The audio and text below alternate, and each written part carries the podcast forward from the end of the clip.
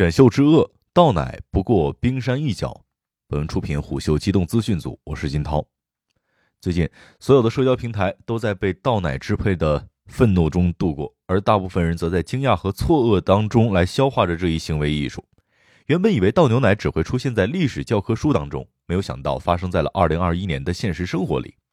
这一起全民讨伐运动缘起一段五月四号流传于网络的视频。该视频里面，数人围坐在沟渠边，拆开一箱一箱牛奶之后，把牛奶直接倒进水沟，只留下瓶盖。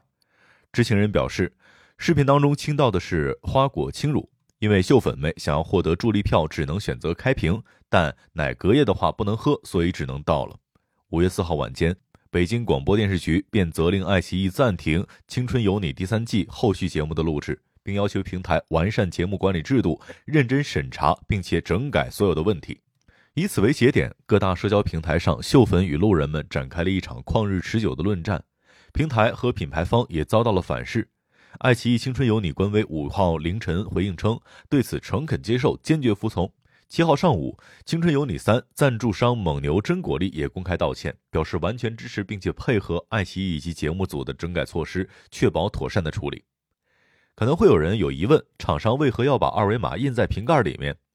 其中缘由并非什么秘密。时间拉回到二零一八年，偶像练习生的赞助奶确实会把二维码印在瓶身的外包装。随着节目的火爆，鸡贼的经销商把瓶码一拆为二，各卖一次赚两份钱。事后冠名商一合计，渠道商赚钱了，节目既赚钱又赚热度，唯独自家的奶的总销量没动多少，约等于吆喝了半天赚了份辛苦钱。那冠名商自然不乐意，于是经过改良，票码通通藏到了瓶盖内侧。瓶码再没法一拆为二，如此一来，秀粉买奶存放是一个问题，而且取奶卡、奶盖和奶票也费事费力，不如买点现成的。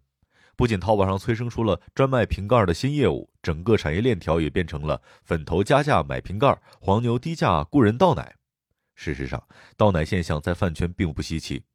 选秀投票背后的奶盖产业早已盘踞多年。比如去年《青春有你二》宣布只有通过奶盖上的二维码才能够投票的时候，便已经有倒奶现象的传闻，不过没有引发什么关注。有媒体指出，催生倒奶荒诞行为的是偶像选秀节目畸形的商业模式，平台和制作方看准粉丝为偶像高位出道、甘愿大笔花钱的心理，设置出各种各样的规则，让他们反复集资打头。如果只是为鞭挞倒奶的浪费现象，自然不会掀起如此声势浩大的讨伐浪潮。大家愤慨倒奶现象的情绪当中，既有对铺张浪费的谴责，也有对畸形秀场以及狂热追星行为的驳斥。一如二零一九年网友和蔡徐坤粉丝那场大战，鬼畜视频不过是个由头罢了。网友真正愤怒的是，他拿着粉饰出的虚假数据趾高气扬，凭借矫揉造作的球技，成为了中国 NBA 形象大使。让中国球迷感觉被侮辱，而这一切的源头都要从二零一八年选秀综艺的风靡说起。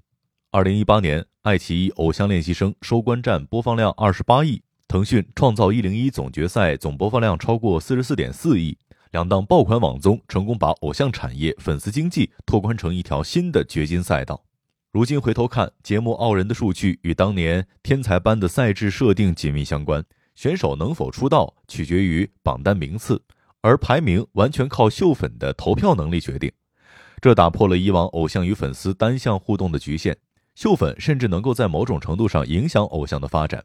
而双向连接的幻觉让秀粉心甘情愿地投入大量的精力、财力去应援集资助偶像出道。二零一八年，偶像练习生秀粉集资超两千万，创造一零一集资规模达到五千万。拿去年《青春有你二》C 位出道的刘雨昕为例。其官方后援公布的账目明细显示，赛时集资共一千五百七十九万，其中百分之七十五的钱用来买奶，后援会共购买了超过二百一十二万个奶卡和奶盖，百分之二十四用来投票，剩下百分之一拿来应援。足见秀粉已然将帮助偶像出道作为一项人生使命，他们节衣缩食、风餐露宿，甚至不惜裸贷都要供奉偶像出道，仿佛唯有如此，自己才有价值。为此，中国网络视听节目服务协会在广电总局网络司的指导下，于二零二零年专门发布了《网络综艺节目内容审核标准细则》，来规范粉丝们的应援。其明确规定，节目当中不得出现设置花钱买投票环节，刻意引导、鼓励网民采取购物、充会员等物质化手段为选手来投票助力。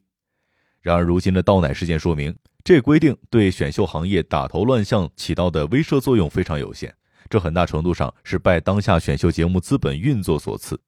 对于那些尚未出道的选手而言，应援集资自然不是坏事儿，但对于粉丝而言，对这套刷榜机制没怨念是不现实的。一位追《青春有你三》的秀粉就苦笑着说：“这就是一个无底洞，大家比的不过是谁充值的更快、更多。平台既然能搞出这种没有尽头的充值拉锯战，何不再赛博朋克一点，直接公布每位选秀选手的专属卡号，让秀粉比赛打款呢？”这样还省去了中间商赚差价以及各类社会资源的损耗。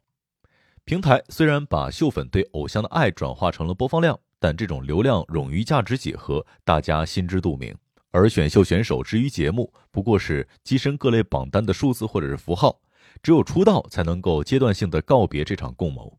值得关注的是，二零零五年湖南卫视现象级综艺《超级女声》的赞助商是蒙牛。二零一九年到二零二一年，连续三届《青春有你》创造营的赞助商依旧是蒙牛。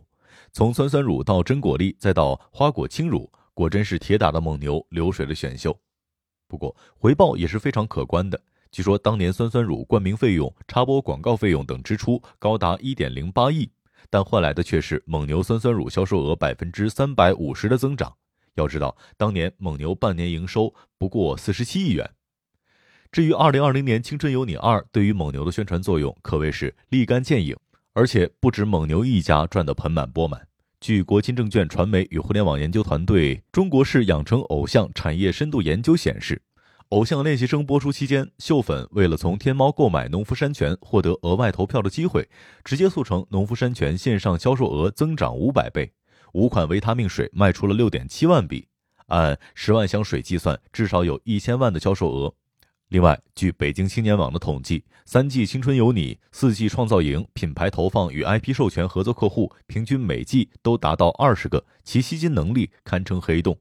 如今，倒奶事件早已超过了饭圈的承载，赞助商寄生在综艺捡钱的日子或许要到头了。商业洞听，虎嗅商业有味道，我是金涛，下期见。